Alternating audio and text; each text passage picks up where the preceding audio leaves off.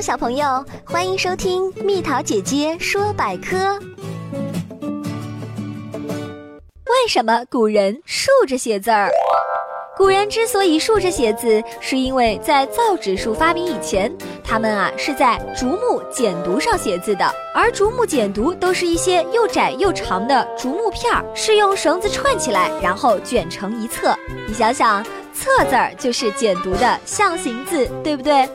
而打开卷册，自然是右手直端，左手展开比较方便。所以呢，书写也就是自上而下，从右往左了。而从汉字的特点和人的生理习惯来看，因为是用右手写字儿，左手直侧，一个字儿的笔顺自然是从上至下，自左而右来的方便。如果从右往左写，写左半部的时候，毛笔势必会挡住右半边的字形，就不便于安排结构，也会影响字的美观。而每个汉字的墨笔都是在中下或右下。写完上一字的墨笔，紧接着写下一字的起笔。